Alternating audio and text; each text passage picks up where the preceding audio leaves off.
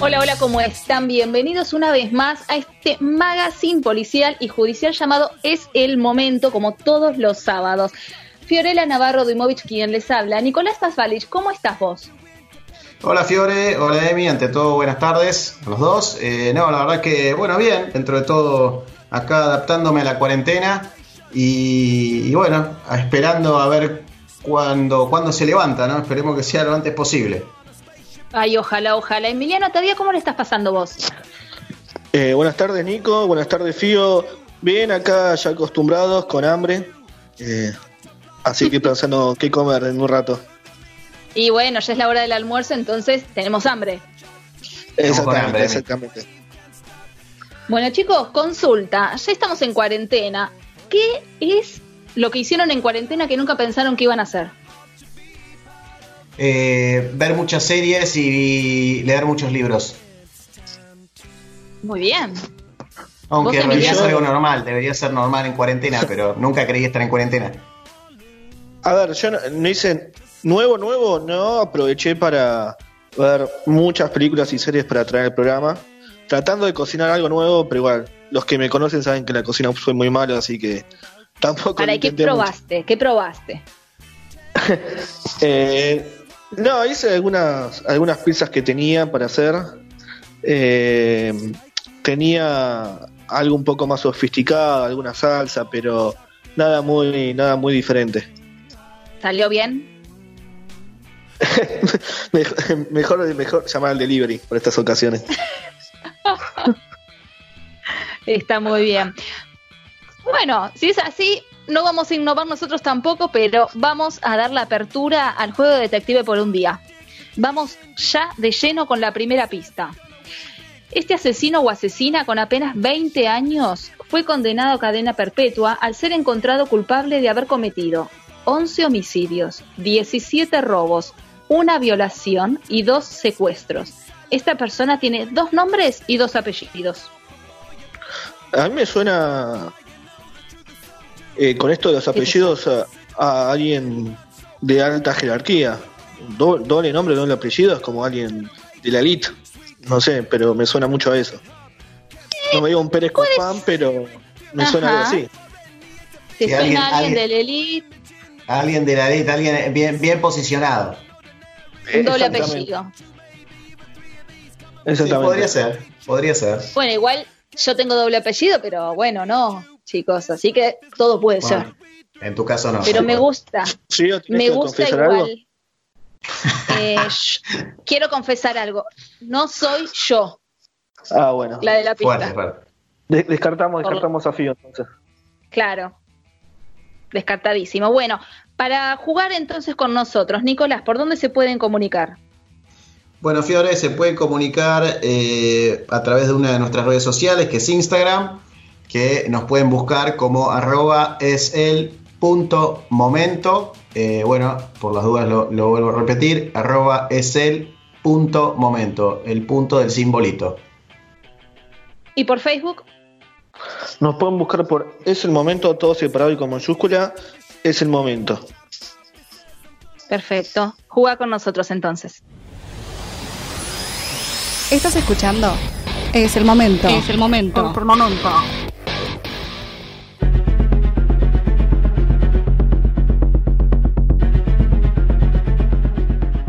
Estamos viendo entonces que ahora los delincuentes están tomando otro tipo de, metodología, ¿no, Nico? Efectivamente, Fiore, bueno, eh, hoy les traigo una noticia, como siempre me gusta decir, interesante. La verdad que acá hablamos de varios, temas. Eh, y bueno, le- les quiero compartir a ustedes dos, que es como decís vos, la realidad es que hoy en día los robos, o específicamente los ladrones o criminales, encontraron nuevos métodos para hacer de las suyas. ¿A qué me refiero con esto? A ver, en el ver. mundo se, se- se han reducido drásticamente, más que nada por esto del coronavirus y la cuarentena, porque obviamente se evita que haya aglomeraciones o bueno, haya rutas cortadas y todo tipo de eventos en donde puede haber mucha aglomeración de gente o mucha gente junta. Entonces el, coronavirus ha reducido drásticamente los índices de criminalidad en el mundo. Eh, por ejemplo, ya no hay, ya no ya no hay tantos secuestros, tampoco hay tantos asesinatos. Obviamente hay específicos en donde sí han crecido, ahora lo voy a comentar, pero a grandes rasgos a nivel mundial eh, ha, descendido bastante. Y tengo varios ejemplos a lo largo del mundo, o sea, de países donde está pasando esto. Lo que sí quiero, quiero destacar es que aumentaron, por ejemplo, en este caso, la, violencia doméstica, eso sí aumentó, que es lo que les comentaba previamente. Los asesinatos de género, lamentablemente, eso, eso también aumentó. Y eh, en este caso, la nueva modalidad que encontraron los criminales, que es el ciberdelito. Esos tres puntos eh, de, digamos, de criminalísticos sí, sí, sí han aumentado, lamentablemente. Pero bueno, voy a tirar algunos datos eh, con respecto a los otros países y cómo, cómo se ve reflejado este, este tipo de, bueno, en este caso eh, que este, los robos han disminuido, pero este tipo de, nuevos actos criminales. En Estados Unidos, bueno, por, por, ejemplo, les menciono Chicago. Eh, los arrestos por narcotráfico cayeron un 42%, es un número bastante elevado. Sí, la verdad que sí. Lo mismo, lo mismo en Los Ángeles. Eh, por ejemplo, delitos graves cayeron o se desplomaron un 30%. En Nueva York, bueno, nosotros todos sabemos lo que está pasando en Nueva York, lamentablemente. Sí. Eh, donde eh, también es, esto es un número importante de mencionar, el 20% de las fuerzas policiales están, están contagiadas con coronavirus, o sea, más del 20% en realidad. sí disminuyeron de todos modos, a pesar de esto, disminuyeron eh, la cantidad de robos porque eh, empezó hace unas semanas atrás la cuarentena. Entonces al quedarse en casa eh, hay menos circulación, por, ende menos robos también. Lo mismo también disminuyeron las multas de tráfico y también las de por, haber, digamos, los que se estacionaban en lugares que no correspondían disminuyeron en un 92%. O sea que bueno. Claro, no tener ni que ir, ni que ir a trabajar, eh, ni una urgencia, ni gente en la calle, ya está, todo eso se va. Exacto. Bueno, algo bueno tenía que tener la pandemia, creo, ¿no? Alguna cosa positiva tenía que tener. Lamentablemente en Nueva York los azotó terrible el coronavirus, pero bueno, por este ángulo algo de beneficio hubo. Sí, exactamente. No, pero a ver, más allá de eso, por suerte, creo que ahora están empezando a tomar un poco más en serio eh, lo que tiene que ver con este virus, por lo menos en Nueva York. Lamentablemente, como decís vos, tuvieron que llegar hasta este extremo, pero bueno, eh, mientras tomen los recaudos, digamos, necesarios y haga la cuarentena a la gente, creo que, bueno, eh, la situación yo, yo espero y, calculo, como, como creen la, mayoría de los médicos, que, va a mejorar. bueno, eso... Perdón, Nico. Sí, decime. No, eh, ellos, ellos tienen un presidente y tuvieron varios eh, gobernadores que reaccionaron tarde a esta, a esta pandemia. Eso también pasó también. Y hay muchos grupos de que están en contra de hacer cuarentena. Eso también lo, están viendo. Sí, hay, en varios lugares también de Estados Unidos que, no están cumpliendo la cuarentena, pero bueno, eh, yo considero que, mientras algunos gobernadores eh, la hagan cumplir, eh, algunos estados van a estar mejor. El tema obviamente tiene que ser algo, algo coordinado y unificado entre todos, ¿no? Eso sería lo ideal. Pero bueno, es un tema que, que tendrá que resolver Estados Unidos, principalmente con, el presidente y los gobernadores que tienen. Pero bueno, continuando un poco con lo que les comentaba, también me voy a ir a Gran Bretaña, eh, en este caso los delitos disminuyeron un 28%. Y esto es la debe en parte también porque, bueno, obviamente las, tiendas están cerradas, entonces eh, hay, menos, hay menos robos a mano armada, también disminuyó un 54%. Y, los asaltos también a, las casas, a las viviendas de, cada una de las personas, en un 37%. Lo, interesante acá, que me parece importante destacar, es que, bueno, en este caso Scotland Yard hizo un estudio y, bueno, a través de, distintos, distintos llamados o mensajes de WhatsApp que, iban enviando los vecinos de cada uno de los barrios, bueno, ayudaron también a detectar delitos y evitarlos. O sea, gracias a, que los vecinos. Sí, gracias a que los vecinos colaboraron entre ellos, eh, en caso de que hubiese algún tipo de robo cercano o alguien que quisiera hacer alguna acción o acto delictivo, eh, los vecinos avisaban por WhatsApp y notificaban a las autoridades. Entonces, de esa manera pudieron evitar que hubiese varios robos. Eso para que sea una idea, bajó gracias a esa acción en un 50% los robos en cada uno de los barrios. Después voy a citar a la directora ejecutiva de Europol, que se llama Catherine de Boll, que, bueno, acá específicamente dice que, por la cuarentena, bueno, ahora, ahora lo voy a citar, dice, millones de personas están encerradas en sus hogares, lo que hace muy difícil el asalto a las casas, la cuarentena y el toque de queda deja las calles vacías y sin víctimas a los, a los carteristas y el cierre de fronteras hace casi inviable el tráfico de drogas. Los de, pero sin embargo, bueno, también aclara ahí, es lo que decíamos previamente, de que por la medida de la cuarentena, obviamente impactó a nivel mundial y, bueno, hay, menos robos. Eh, hasta ahora mencioné estos dos lugares, estos dos, eh, países, obviamente hay otros ejemplos, pero también, sin embargo, destacó lo que les decía previamente, que los delincuentes son muy creativos y en poco tiempo eh, han encontrado la manera de seguir delinquiendo, que es un poco lo que les comentaba el ciberdelito. Después, bueno, se preguntarán qué pasa en el resto del mundo. Por ejemplo, eh, en El Salvador también hubo una reducción, obviamente países de Centroamérica, una reducción del número de homicidios, o sea, desde casi la mitad entre febrero y marzo, y también algo similar pasó en Honduras, eh, en esos países puntualmente de Centroamérica. Eh, en México, nos vamos a México. lamentablemente en México pasó algo parecido a Estados Unidos y tomaron medidas tardías, ¿no?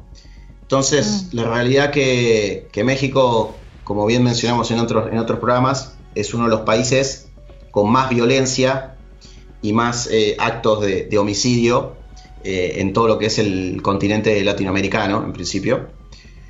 Pero, pero bueno, a medida que, ya se empezó a imponer de alguna manera eh, la cuarentena y bueno, resguardarse, de hacer un aislamiento social, eh, también se empezó a ver un número de reducción en, algunos en los casos, eh, incluyendo obviamente homicidios, delitos, eh, bueno, demás actos delictivos. Y Nico, perdón, te hago una consulta. En, en, Brasil, ya que también fue tan polémico, sigue siéndolo. ¿Cómo, ¿Cómo es esto? ¿Cómo están? Bueno, Brasil te vas a sorprender muchísimo. Creo que la mayoría que nos escuche se va a sorprender. Uno que pensaría de Brasil, la verdad que como decís vos, eh, también otro de los países que no, está tomando, por lo que creemos nosotros, la, decisión correcta.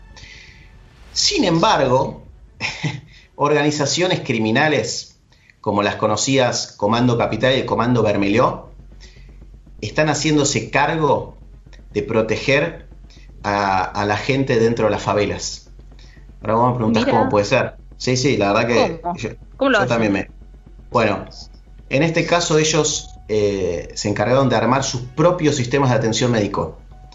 Y, bueno, para que te des una idea, ellos cuentan con, todo tipo de, de, médicos especialistas, enfermeros, tienen ambulancias propias y también cuentan con, con, todo tipo de equipos médicos como para atender a la gente dentro de las favelas.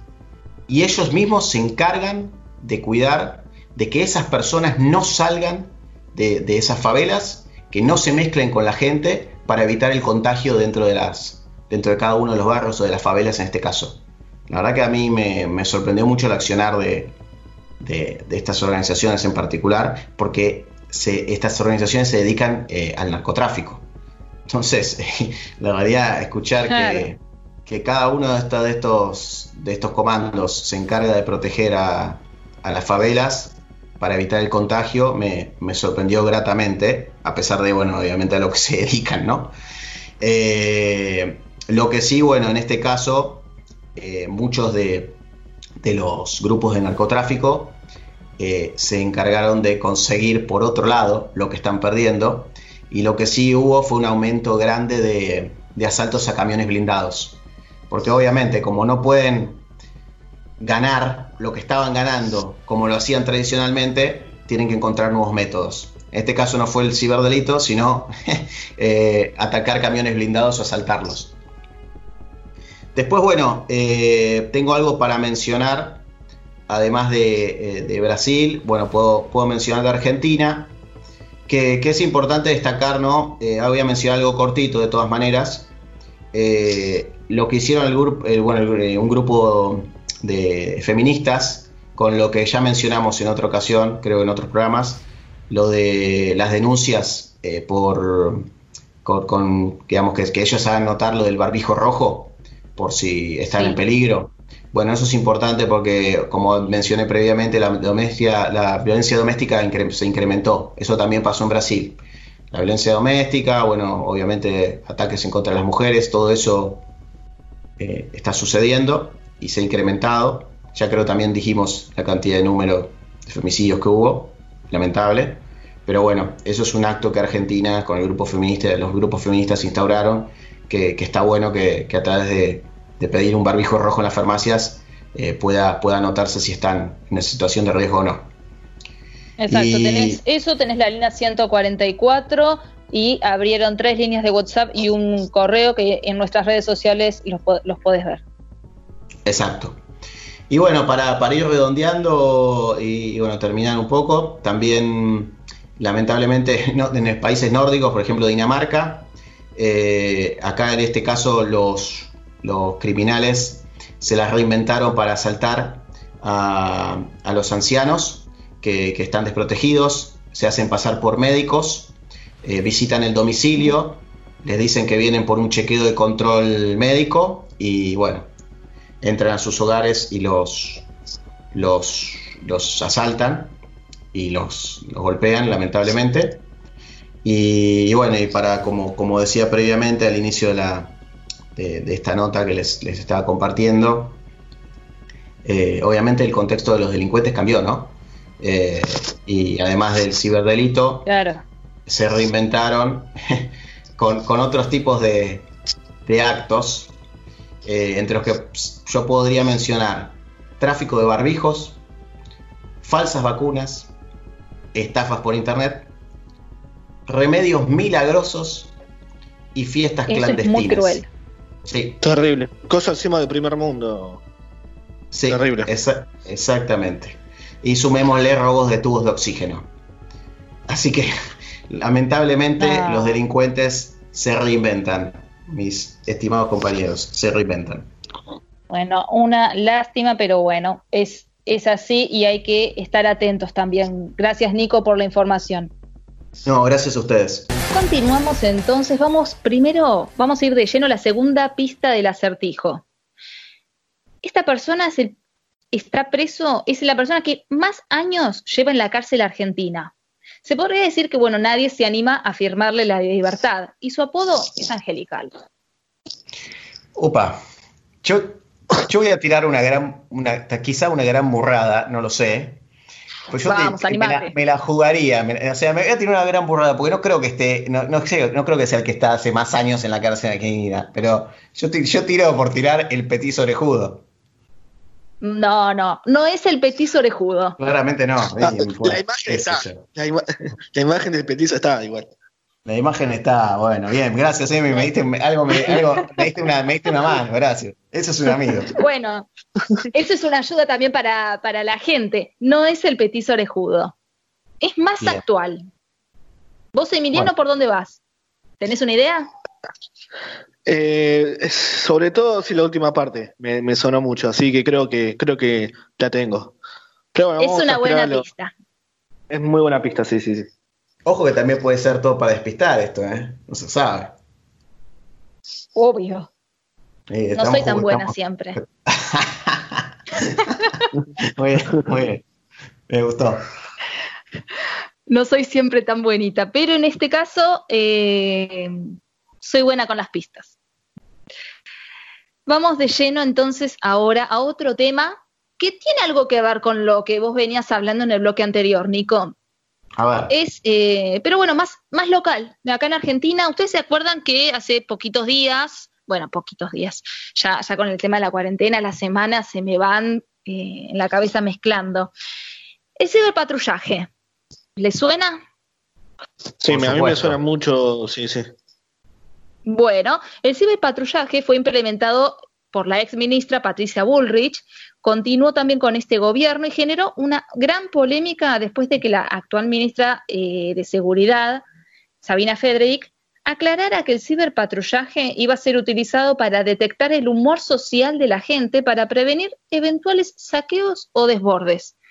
Bueno, cuando decimos eso, eh, fue como una polémica, todo el mundo se sintió observado, estudiado, eh, se fusiona mucho con lo que es el ciberdelito, ¿no? Que bueno, lo utilizan eh, para chequear distintas redes sociales, para ir en contra del terrorismo, narcotráfico, el grooming, como bien estuvimos hablando en los programas anteriores, la violencia de género, amenazas, amenazas virtuales. las falsas noticias también, ¿no? Sí, fake news. Las fake, sí, sí, sí, sí. Pero bueno, esto de ciberpatrullaje generó como una polémica, porque tampoco se sabía qué había detrás de su implementación.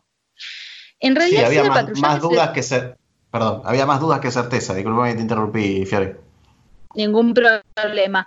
E, efectivamente, había más dudas que certezas. Entonces, este ciberpatrullaje se refiere a las técnicas y tecnologías que permiten a quien las usa el monitoreo activo del contenido de las redes sociales, todos los posteos, los mensajes, las imágenes, eh, los videos, todo lo que vos subas. Los datos son recolectados y almacenados para después sí ser analizados y transformados, bueno, en alguna información que sea importante en algún tipo de monitoreo que se esté haciendo.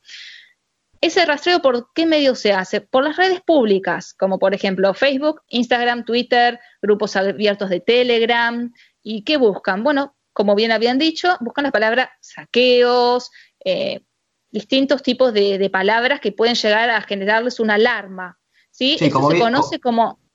Como bien mencionaste, las palabras, las palabras claves eh, con las que pueden identificar eh, qué, tipo, o sea, qué tipo de búsqueda están, realizando para poder, en todo caso, llegar al criminal o a quien esté llevando esto, estas acciones.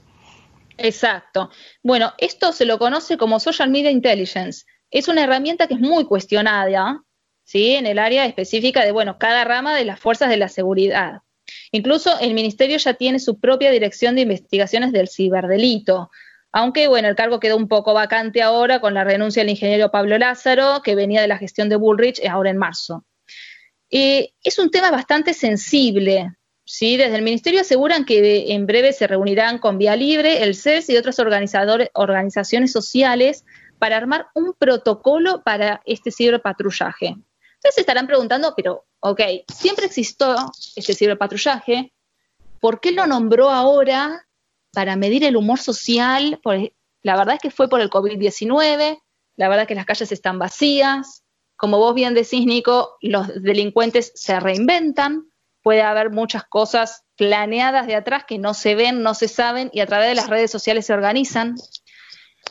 Pero si nos vamos a la realidad, vamos a las noticias, vamos a unirlo un poco con el suelo, como digo yo. ¿Qué, tipo de polémica eh, hubo en estas noticias? Bueno, el caso es de un chico de 21 años, seguramente ya lo, escucharon, de Valcárcel, que tuiteó sobre la posibilidad de ir a saquear en su ciudad. Se llama Kevin Guerra.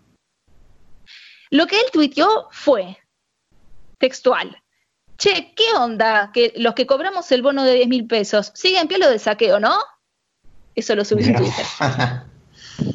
tremendo. Uno puede pensar, bueno, es un chico de 21 años, es un tweet totalmente inocente, entre comillas, ¿no? O sea, pero bueno, la realidad es que no se lo tomaron así, lo fueron a detener y dijo, la DDI me dijo que al presidente no le gustó, no le gustó tu tweet y ahora estoy procesado. Esas fueron las palabras de él, que está acusado de intimidación pública, que esto tiene una pena de dos a seis años de prisión. ¿Eh? Poquito fuerte, no por solamente por este tweet. No, sí, sí, la verdad. La verdad es que el tweet, es, sorpresivo, pero bueno, realmente hoy en día es difícil sorprenderse. Es sorpresivo, pero es difícil terminar de sorprenderse del todo. Exacto. Te comento otra. En Monte, tras hacer este ciberpatrullaje, policías persiguieron y amenazaron con armas a vecinos. Bueno, esto es polémico. ¿Por qué? Porque hay dos versiones. Te cuento un poco cómo es el caso. Una familia denunció en Facebook que se hacían picadas en la ruta. A 11 meses de la masacre de Monte y el día en que Alberto Fernández los saludó por sus servicios a la policía bonaerense, los persiguió y apuntó en plena calle. La policía les dijo, bueno, ¿les gusta subir videitos? Ahora se quedan sin moto. Poco polémico, la verdad es que dicen que eh, acá hay dos, hay dos noticias. Están los que dicen que subieron en las redes sociales unas picadas y después de eso, por ese tipo de videos, la policía fue y los, y los capturó. Y están los que dicen que fue al revés, que no fue policía de patrullaje, que la policía lo veía, pero bueno, por lo menos lo que la familia dice que le comentaron los policías, parecería ser que fue más ciberpatrullaje. Después, para continuar, otra noticia. Dicen que un hombre viralizó una noticia falsa por WhatsApp sobre el coronavirus y ahora podría ser condenado hasta a un año de prisión, hasta seis como máximo. Sí, fue una falsa información, difundió un boletín informativo incorrecto, proclamaba la crisis nacional por cuarentena, un toque de queda, el traslado obligatorio a centros de salud a cualquiera que tuviese un mínimo de fiebre de 38 grados y medio. La verdad, eso sí es una maldad. No, es, que, perdón que te interrumpa, Figo, pero es muy, o sea, por todo el tema que, que vienes hablando, Nico, también es muy difícil saber el punto donde es un chiste y, cuál es el punto también de la, vida privada de una persona y cuál es la parte pública. Es muy, muy, muy, muy, muy finito. Sí. Muy finito el límite, eso sí. Sí, sí, sí. Y hasta dónde llega la libertad de expresión con una planificación de un saqueo. Eh, es, una situación compleja. Ellos tendrán que investigar y, determinar qué caso es cada uno. Y para cerrar, ya que me estoy quedando sin tiempo, les redondeo que hubo otros dos casos similares que ocurrieron en Morón y en Resistencia en Chaco. El primer caso se trata de Rubén Aciar. Es un youtuber, tal vez lo conocen, se grabó un videito falso donde una mujer relataba que había pacientes con coronavirus ocultos en el hospital Posadas, cuyos casos estaban fuera de las estadísticas nacionales. O sea, eh, hacer este tipo de bromas siendo un youtuber, la verdad. Eh, no, pero aparte tampoco me parece el momento en el que, está, es que estamos como sociedad y con lo que está pasando en el mundo, la verdad me parece eh, de muy mal gusto hacer una broma de este, de, este, de este estilo. La verdad que, que pésima la actitud de este, de, este, de este youtuber. Y después tenemos el caso de Rubén Escobar, que también, bueno, inventó un video, esta vez con 30 supuestos presos fugados en un penal eh, de la provincia. Así que bueno, chicos, atenti, tengan cuidado, no publiquen tonterías, sobre todo por un tema de salud. Con la salud no se juega, no estamos en, una, en un momento internacional para jugar con esto. Yo entiendo que puedes ser muy joven, puedes pensar que no tiene consecuencias, pero la muerte no, no es algo con el cual tengamos que reírnos ni jugar ni nada de eso. No, hay, no tiene que haber confusiones. Así que esto es lo que les traigo para compartir hoy. Gracias, No te olvides de seguirnos en Instagram. Nos encontrás como arroba es el punto momento. Momentos hay muchos, pero este es el momento.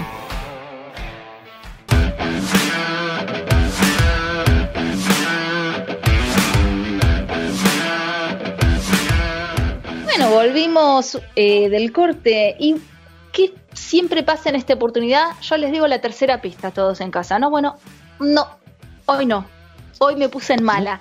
Siento que es muy fácil. No, no, no. Bueno, bueno. Antes viste que nos anticipó, antes nos anticipó que no era tan buena, ¿viste? Bueno, ahora lo terminó demostrando. No, no, bueno. lo saben los del otro lado, lo saben, no, es tan buena como aparenta, ¿eh? Cuídense ustedes también. Puede fallar, chicos, no. E, es fácil. Yo ya creo que les dije absolutamente todo con las dos primeras pistas. Bueno, pero asumo que si eso no nos vas a decir otra cosa nos vas a contar. No sé, por ejemplo, la canción que estuvimos escuchando, algo de eso no. ah, bueno, esa es buena idea. Ah, sí, yo, te cuento todo, lo que vos quieras. Lo que vos quieras, ¿querés la canción? Bueno, te cuento la canción. ¿Qué estuvimos escuchando recién? Pabellón séptimo. Y bueno, ¿a qué nos hace referencia? A la masacre en la cárcel de Devoto, que fue ocurrida el 14 de marzo de 1978, cuando eh, los penitenciarios del lugar incendiaron, asfixiaron y balearon a 64 internos. El hecho eh, ocurrido se inició cuando la noche anterior de uno de los reos se rehusó a apagar el televisor. Bueno, bien, gracias, gracias que nos contaste algo. Eh, lo pedí, lo pedís, lo tenés.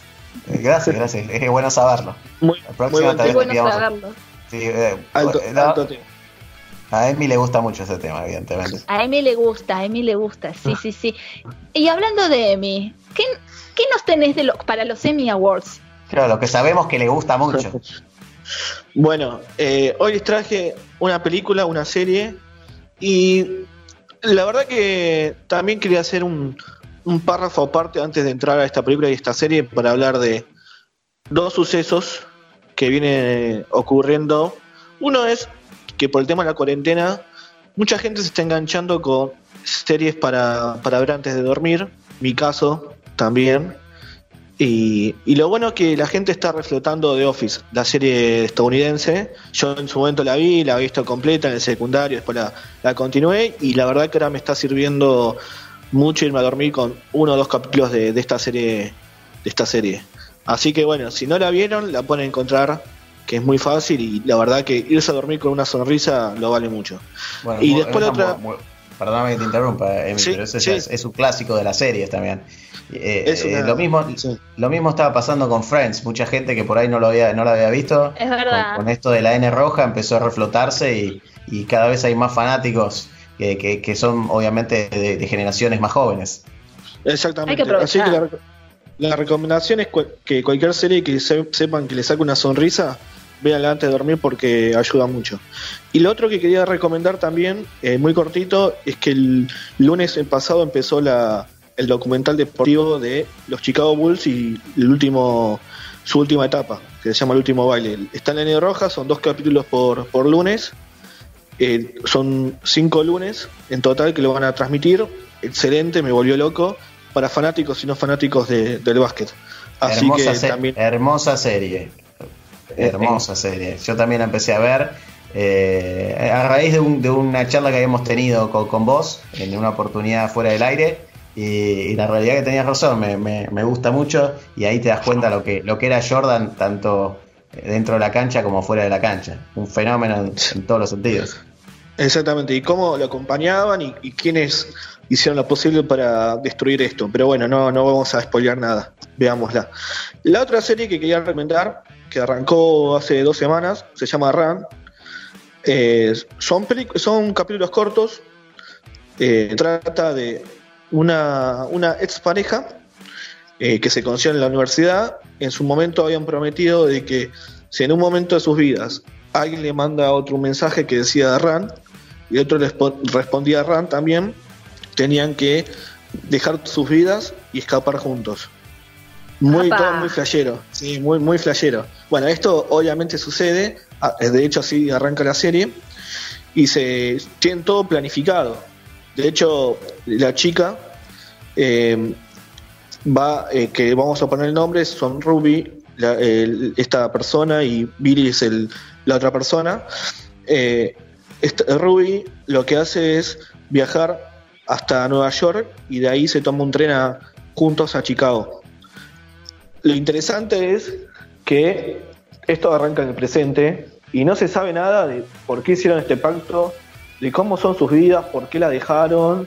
O sea, imagínense que los dos tienen ah, una vida con hecha. El tiempo, digamos. Eh, más o menos, o sea, como que no, no tiene flash forwards, pero sí trata de responder ciertas consultas que vos no sabés. Eso es lo más interesante. Es una comedia dramática. Está, está muy linda, la verdad que te enganchás y es muy cortita. Son, por ahora son dos capítulos de media hora cada uno. Tiene ocho capítulos en total. Eh, a mí me gusta también porque está producida, no está creada, pero sí producida por Phoebe Waller-Bridge, que es una, una persona que viene metiendo muchos éxitos últimamente.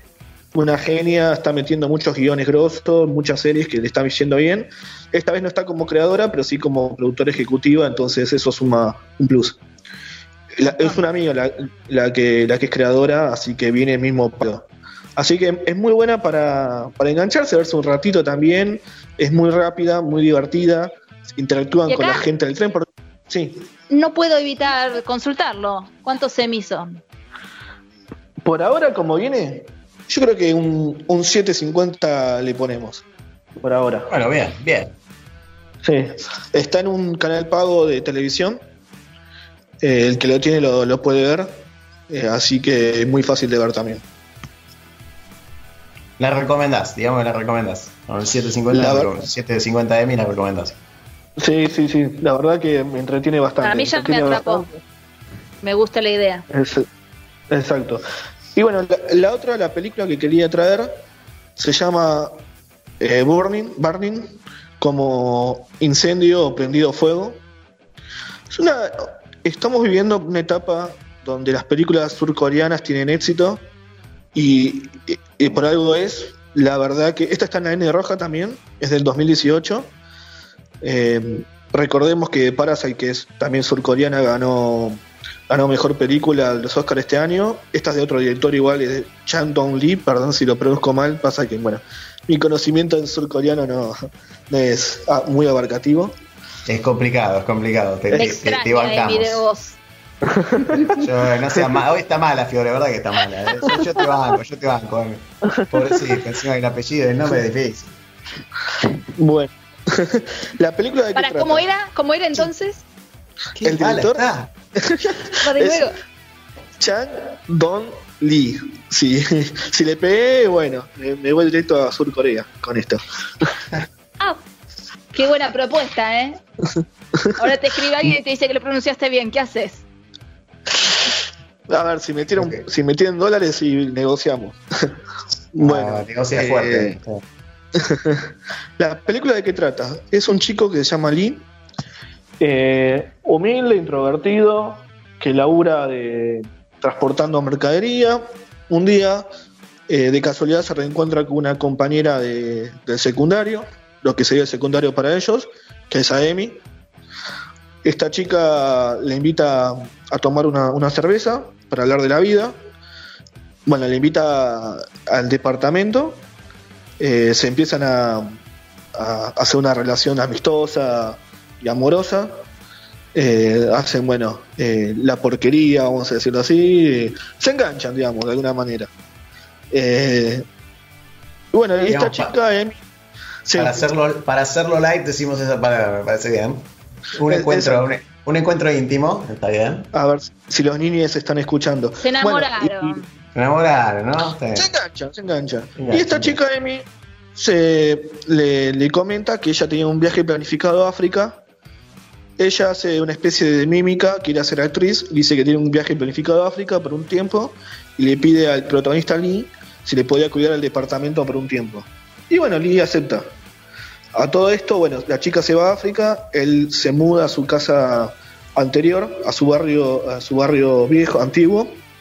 Eh, Lee afronta un par de situaciones aisladas, que son que el padre está por mandarlo preso, eh, la madre desapareció, entonces como que tiene que sufrir otras consecuencias. Y bueno, él, cuida, va cuidando el departamento, supuestamente cuida un gato que al principio no lo vemos, no, no, un gato X. Y bueno, y cae después de África de vuelta a Emi, pero cae con otra persona. Cae, cae con un muchacho que se llama Ben, que si vieron The Walking Dead, The Walking Dead es Glenn, y este muchacho, bueno, es todo lo contrario a Ali, una persona que es acaudelada, una persona que... ¿Cómo? Lo opuesto, totalmente lo, opuesto. No, no, igual eh, un chiste malo. ¿Qué habrá, ¿qué habrá dicho? Le entendí, le entendí, le entendí. le entendí, le entendí. Bueno, es totalmente lo opuesto, es, eh, tiene buena familia, es extrovertido, se viste bien. Eh, y bueno, como que obviamente Ali le empieza a dar un poco de celos y se empiezan a juntar los tres, hacen salir a los tres, eh, a Amy como que son, soy pareja del que trajo de África. Pero en un momento Linor empieza a cerrar a esta persona nueva. Empieza a decir, ¿qué, qué pasa? Tiene algo raro. Algo raro que no, no, no le cierra, no, no termina de convencer. Y bueno, básicamente hasta la hora y media es así la película. Es un, eh, a ver, hay que tenerle paciencia. Es una hora y media de, un drama y una hora posterior con una película de misterio que empiezas a decir qué pasó, qué está pasando acá. No, es como que te descoloca para bien la película. Decís, te empieza a hacer muchas preguntas que, que no, no entendés. Es, es genial eso. te juega muy, juega muy bien con los cambios de ritmo. Entonces, eh, la verdad que a mí me enganchó mucho. De vuelta, es una película para tener paciencia. Eh, porque después de la hora y media, como que empieza a tener otro ritmo, mucho más acelerado. Eh, se basa en un. Sí. Acá ¿Cuántos, cuántos Emmy le, le, vas, le vas a poner? le pongo un ocho y medio de, de Ah, bueno, ah, bien. Sí, sí, sí. Sí, para que esté arriba del 8 es muy bueno eh, para los semi. Un, eh, punto más que el anterior. Sí. Exactamente. Y no, para cerrar, se basa en un cuento de, de 1983, eh, que es un cuento parece conocido en, esos, en esos pagos.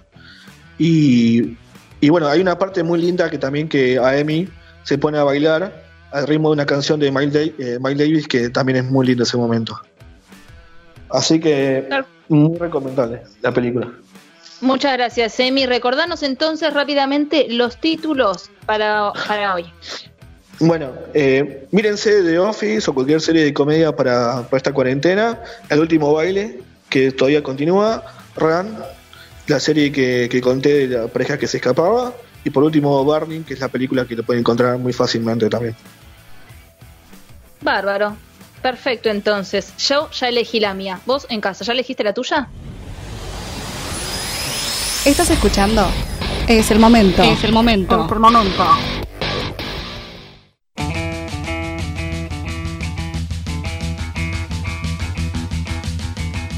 ¿Han adivinado o no han adivinado el detective de hoy, chicos? No, yo la verdad no tengo la menor idea.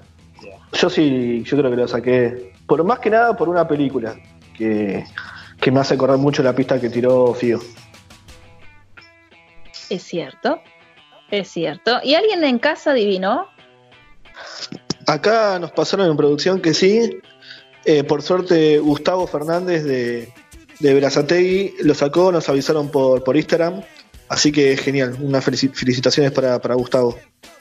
Muy bien, felicitaciones, Gustavo, vamos. ¿Y quién era? Bueno, era eh, Robledo Puch, en realidad Carlos Eduardo Robledo Puch, por eso el doble nombre y el doble apellido. Exactamente. conocido como el ángel de la muerte. Por eso yo decía que era su apodo angelical. Sí, sigue, él pidió varias veces eh, ser liberado, pero la realidad es que nadie se anima a firmárselo.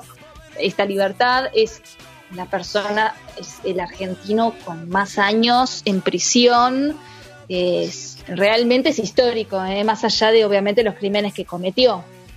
Es un dato no menor. Pero, Y, como bien dijiste, mi gran, gran eh, película, la que, la que hubo de, este, de este, sobre, sobre esta persona. Eh, y sin embargo, y lamentablemente, a pesar de, del tipo de película y de la historia que, que, tuvo, ¿no? Pero bueno, es recomendable. Sí. Eh, sí, sí, sí, sí. O sea, la película no fue tal cual la historia real. Yo, ustedes saben que yo soy amante de los casos, de las películas basadas en casos reales, que por supuesto, si bien se basó mucho en eso, muchas otras cosas no. Y yo tengo mis reservas más allá de que coincido, fue un peliculón. Pero bueno, ya no tenemos más tiempo, chicos lo siento, vamos a tener que charlar oh. en otro momento. Bueno, pero eh, yo estoy contento porque sé que tenemos una cita el próximo sábado con todos ustedes de 13 a 14 horas. Pero, pará, pará, pará. ¿Pero por qué? Porque es el momento, Emi. Los esperamos el próximo sábado. seguimos en cuarentena Si sufrís violencia de género, línea 144 o barbijo rojo en la farmacia. Hoy es el Día Internacional contra el Maltrato Infantil.